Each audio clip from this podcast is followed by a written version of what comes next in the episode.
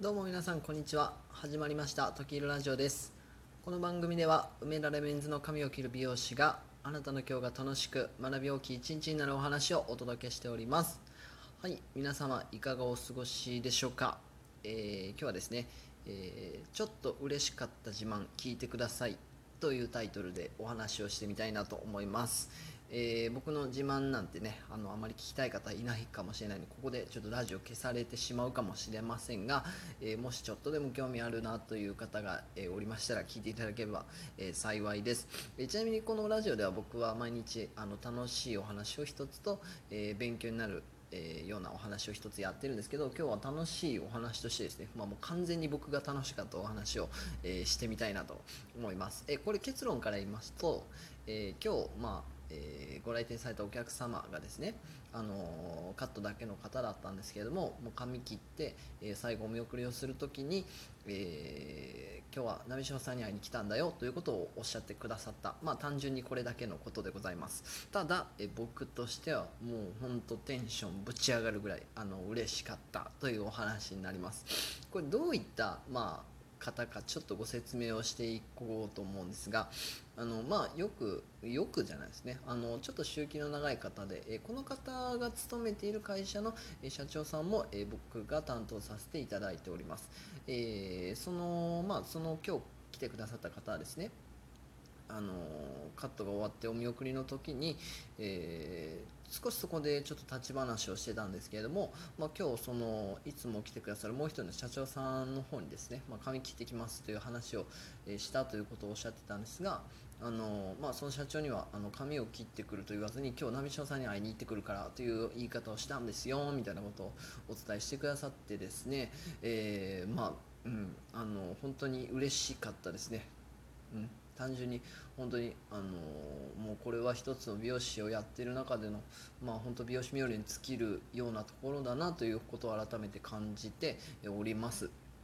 であのこれをねえっとまあ、すごく嬉しかったなっていうこともあったんですけども僕がこの美容業界に入った、まあ、おおよそ10年ぐらい前の時というのは、えーよく先輩であったりとかその当時、まあ、社長とかですね会社ではあの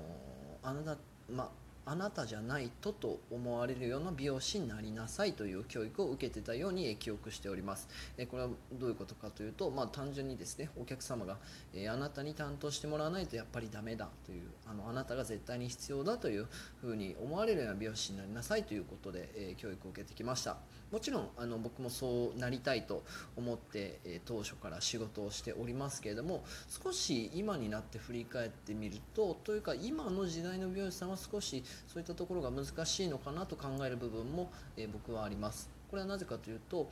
まあ、最近の美容室のですねまあ、傾向であったりとか、まあ、他社の美容室の傾向であったり美容業界のトレンドとしてはやはりお店がですねあのスタッフ個人の力に依存しないようなビジネスモデルを作って成功を収める事例というのがよくあります。これはまあ、スタッフをないがしろにするわけではないんですけれどもちょっと言い方を悪くするとスタッフに実力がなくてもえお店の、ま、ブランドであったりブランドであったりコンセプトであったりえそこのサービスの仕組みだけでえどんな美容師さんでも、まあ、る程度売れっ子になることができる。まあうん、そうですね。個人の力がなくとも、え活躍ができる。これ自体は非常にいいことなんですけれども逆に言うと僕が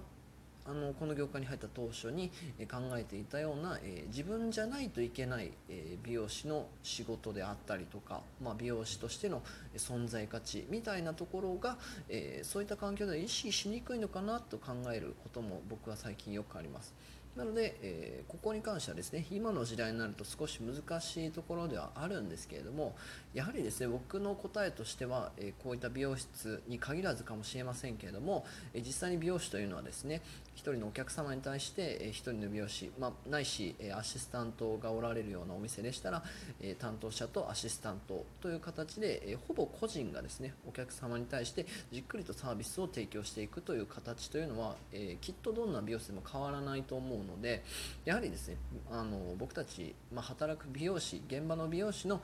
感覚としてはお客様に唯一無二の存在でありたいというところがですねやはり一番モチベーションになると思うので、まあ、そういった考えで、しっかりと美容師としての実力をつけてしっかりと美容師としての価値を高めていく必要があるのかなと考えた今日この頃でございました。